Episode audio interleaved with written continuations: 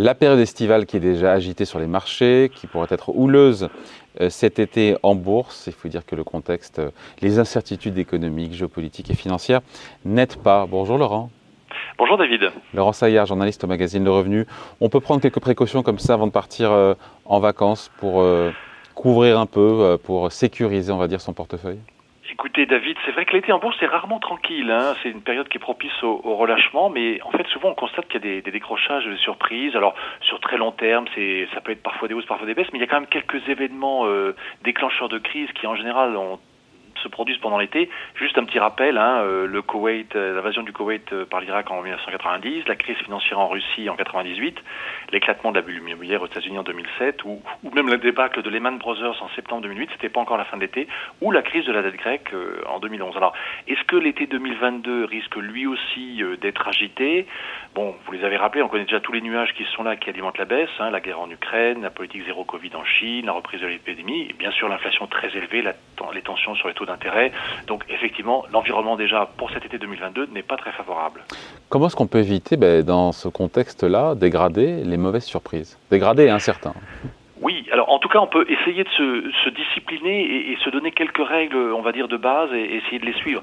La première par laquelle il faudrait commencer, c'est effectivement prendre une partie de ces plus-values parce que les, marchés d'actions ont réalisé de très belles progressions euh, en 2021.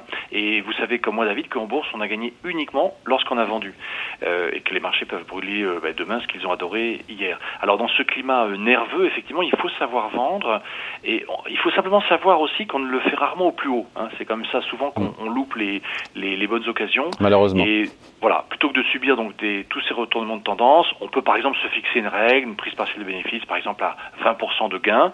Au moins, vous matérialisez vos, plus-values, vous allégez une position. Ça ne veut pas dire que vous allez le faire sur toute la position. Vous pouvez garder, euh, s'il y a une éventuelle poursuite de la hausse sur le reste de la ligne, euh, d'ailleurs que ce soit des fonds, euh, des fonds ou bien des actions en direct un constat, c'est que par exemple au premier semestre, hein, au, au, au, 30 juin en clôture, au premier semestre, le CAC 40 il a cédé 17%. Bon, mais dedans vous avez des valeurs comme Thales qui ont gagné 59%, Orange 18%, Total Energy 16%, Sanofi 13%. Et sur la même période, au 30 juin, euh, Schneider Electric euh, a cédé près de 39%, des valeurs comme euh, Saint-Gobain ou Dassault Systèmes 33%, Le Grand 32%. Donc tout ça est une histoire aussi de perspective, parce que si on regarde sur 10 ans, toujours euh, à la fin du premier semestre, eh ben, vous avez des valeurs comme LVMH qui gagnent toujours euh, sur 10 ans 163%, euh, Hermès 145%, Téléperformance 162% ou même ST Micro 133%. Donc en fait, il faut euh, se souvenir que la bourse c'est du long terme, mais il faut savoir régulièrement effectivement prendre des plus-values partielles. Voilà, savoir vendre, Laurent, mais aussi savoir acheter avec peut-être en étant un petit peu opportuniste quand on, est, on a perdu 20% en moyenne sur les bourses. Oui, parce que en, fait, et d'ailleurs là l'histoire récente nous le montre, il hein, euh, faut aussi savoir acheter quand les cours ont, baissé, et d'ailleurs c'est souvent aussi très difficile à faire.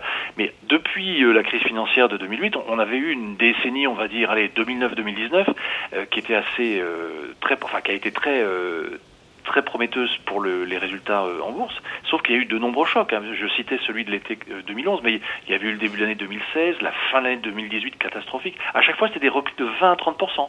Et en 2020, le CAC 40, il avait perdu 40% avec la crise sanitaire entre son sommet du 19 février et son point bas du, du César, avant même d'ailleurs de revenir à un niveau euh, d'avant ce, ce, crack dès fin mars 2020. Donc en fait, il faut savoir effectivement entrer, euh, comme on dit en bourse, euh, au son du canon euh, et non pas au son du violon, et, en fait, du coup, de profiter des baisses. Ouais, par contre, je, vous coupe, Laurent, mais acheter du CAC 40 à 6000 points, on peut, on peut s'interroger aussi, c'est pas non plus, c'est pas donné. Hein. Voilà, effectivement, c'est risqué à court terme parce qu'il peut y avoir encore des corrections ponctuelles. Si on prend un peu de recul, on peut se dire que bon, un repli de 17% depuis le début de l'année, malgré tout, ça peut commencer à dessiner des opportunités de long terme. Ça veut dire qu'on prend quand même moins de risques. Donc le mieux, c'est effectivement dans ce cas-là d'étaler ses investissements, trouver plusieurs points d'entrée sur repli, pas y aller massivement, quoi. Dans les bons conseils pour passer un été tranquille, euh, en termes d'ordre, vous vous soutenez, vous défendez les ordres à court limité? Oui, parce qu'en fait, euh, bon, on aimerait bien acheter au plus bas et puis vendre au plus haut, ça c'est le rêve de tout investisseur, c'est quand même en général le plus dur à faire. Donc, les ordres à court limité, ça vous fixer en fait, euh, ils comportent un prix plafond à l'achat, par exemple, a un prix plancher à la vente. Ça veut dire qu'un euh, excès de baisse ou de hausse, respectivement, sur des valeurs qui peuvent être prometteuses, elle peut être mise à profit. Et en fait, on peut ainsi comme ça compléter ou voire alléger une ligne en, mettant des ordres, par exemple à 10% en dessous ou donc au-dessus des derniers cours. Alors c'est des ordres à révocation, c'est vous qui fixez l'échéance, hein, c'est fin de semaine, euh, fin de mois, euh, euh, fin d'année, voilà, pour tout ce qui est au comptant. et en fait de cette manière, ben, au fond, vous disposez d'une période où vous pouvez profiter des opportunités sans, non plus prendre trop de risques. Est-ce qu'on peut vraiment, pardon, échapper aux baisses, aux baisses de marché, sauf à sortir et à mettre son argent en liquidité?